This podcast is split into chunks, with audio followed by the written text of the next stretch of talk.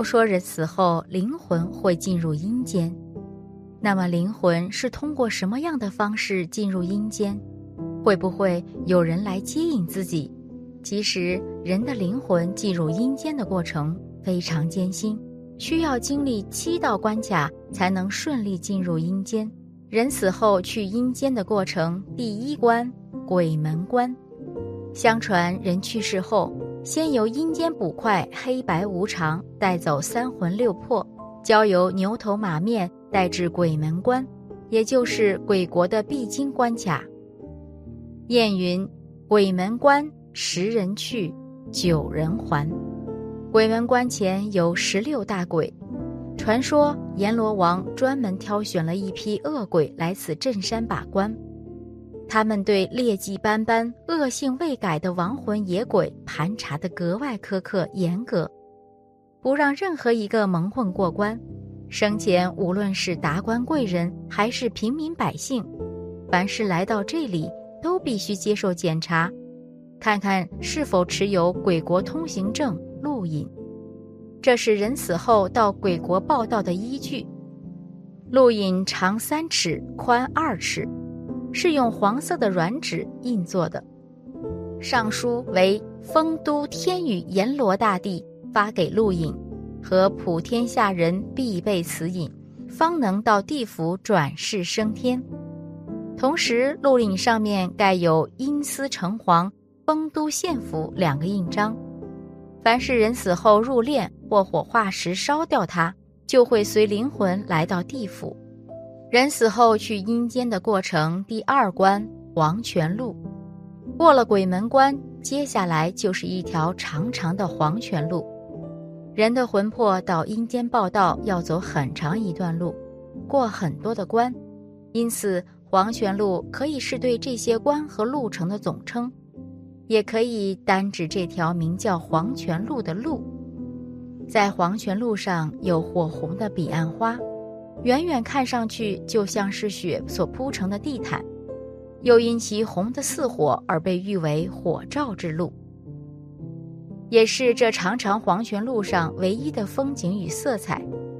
人就踏着这花的路引，通向幽冥之域。人的阳寿到了就会死，这是正常的死亡。正常死亡的人首先要过鬼门关。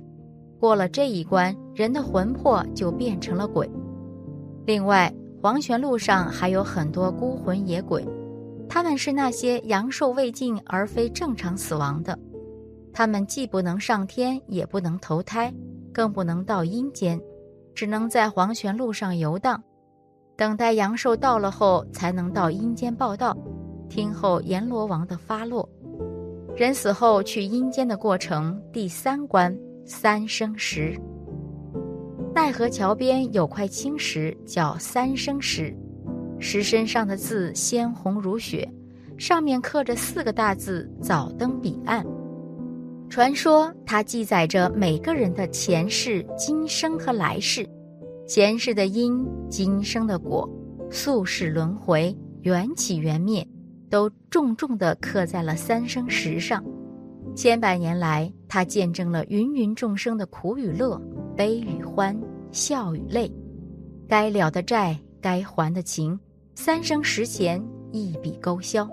人死后去阴间的过程，第四关望乡台。望乡台也就是孟婆和石头所在的土高台，是在桥以前的，而不是在桥之后。望乡台又称思乡岭，在这里。可登台眺望杨氏家中情况，于是这里成了鬼魂遥望阳间的窗口和活人与死人联络感情的圣地。传说人死后一天不吃人间饭，两天就过阴阳界，三天到达望乡台，望见亲人哭哀哀。鬼魂去地府报道前，对杨氏亲人十分挂念，尽管鬼族严催怒斥。还是强登望乡台后遥望家乡，大哭一声，才死心塌地前往阴曹地府，也就是所谓的望乡台上鬼仓皇，望眼睁睁泪两行，妻儿老小危旧侧，亲朋济济聚灵堂。望乡台被传是亡魂最后一次向杨氏亲人告别的地方。又传说阴间望乡台建造甚奇，上宽下窄，面如弓背，背如弓弦平列。除了一条石级小路外，其余尽是刀山剑树，十分险峻。站在上面，五大洲、四大洋都可以望见。初望乡台设在第一殿，因为老阎罗原执掌第一殿，由于他过于慈悲怜悯屈死，屡放还阳深血，被降调第五殿，司掌教唤大地狱，并十六诸星小地狱。世上有一种药叫龙眼草，它能使垂死之人不死，但却不能活人。人死后去阴间的过程，第五关，忘川河，又名三途河，横在黄泉路和冥府之间，河水呈血黄色，里面尽是不得投胎的孤魂野鬼、虫蛇满布，腥风扑面。俗话说，千年之中，你看得他一遍又一遍地走过奈何桥，喝过一碗又一碗孟婆汤，虽盼他不喝孟婆汤。却怕他受不得忘川河中的千年煎熬之苦。千年之后，若你心念不减，还能记得前生事，便可重入人间，寻找前生爱的人。人死后去阴间的过程，第六关孟婆汤。孟婆汤又称忘情水或忘忧散，一喝便忘前世今生。孟婆一般在奈何桥头发放孟婆汤。而不是在桥上给人发汤的。每个人都要走过奈何桥，孟婆都要问是否喝完孟婆汤。要过奈何桥就要喝孟婆汤，不喝孟婆汤就过不得奈何桥。过不得奈何桥就不得转世投生。一生爱恨情仇，一世浮沉得失，都随这碗孟婆汤遗忘得干干净净。今生牵挂之人、痛恨之人，来生都形同陌路，相见不识。阳间的每个人在这里都有自己的一只碗，碗里的孟婆汤其实就是活着的人一生所流的泪。人死后去阴间的过程，第七关奈何桥，其中天人、阿修罗、人道属于上三道。而畜生、恶鬼、地狱则属于下三道。至于去哪个道，是根据亡灵生前所做善恶的业绩来分门别类的。善业多的，往往会被分配到上三道；恶业多的，往往被分配到下三道。这里要注意的是，人死后去阴间的过程，并不通用于所有人。因佛教中修行之人，如果功德圆满的，命中后会跳过阴间这一过程，直接蒙佛接引去西方极乐世界；而作恶多端的大恶之人，可能也会跳过阴间这一过程，因业力牵引，往往会直接被打入地狱。佛说，人临终都能看到谁来接自己，来世去哪里，明明白白。大藏经云：人出生之时，八十所持；死的时候，四大离散。百年之间一晃而过，最终都将磨灭，在三界中沉沉浮浮。经中说：“既生则灭，人都有命中之时。那么来世到底去哪里呢？自己命中之时能知道吗？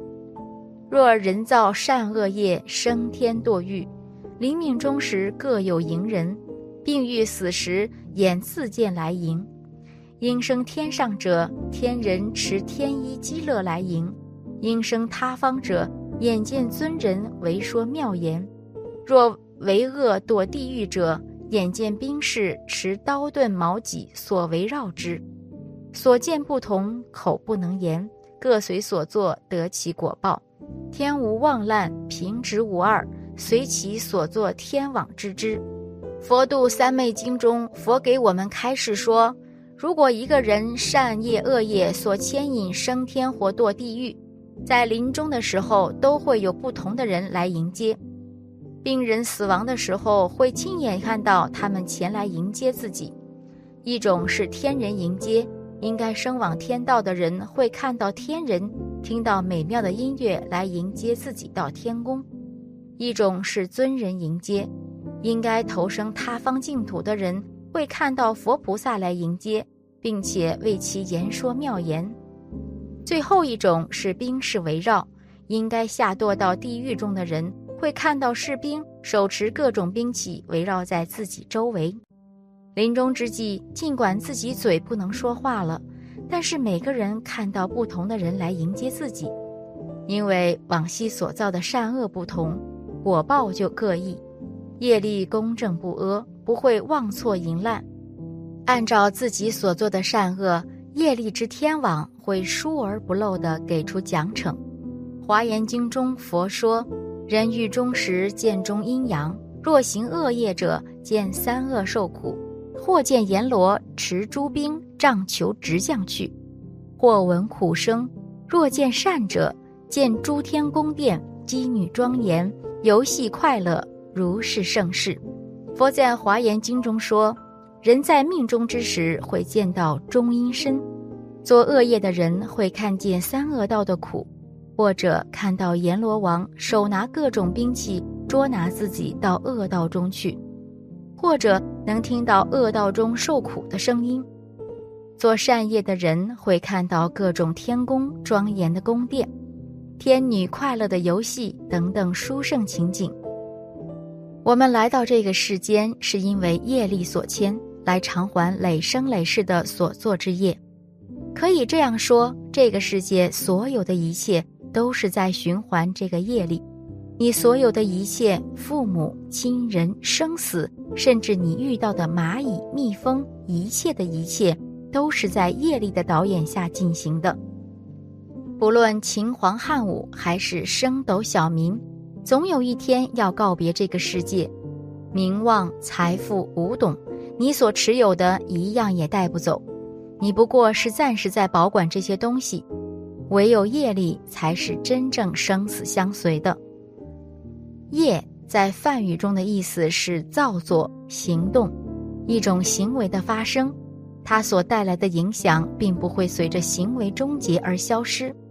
事实上，每一种行为都会形成相应的生命经验，保存在我们的阿赖耶识中。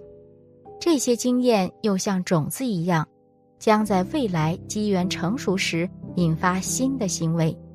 生命就是这样。被阿赖耶识里的业力推动着，在六道之中生死轮回。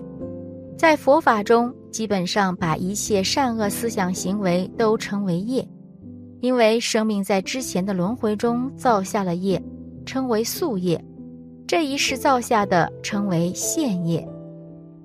在阿含经中说，业有身口意三业，身体所做的动作和行为称为身业。开口讲话、念咒、撰文著述等被称为语业，也叫口业；思维、意识等内心活动叫做意业。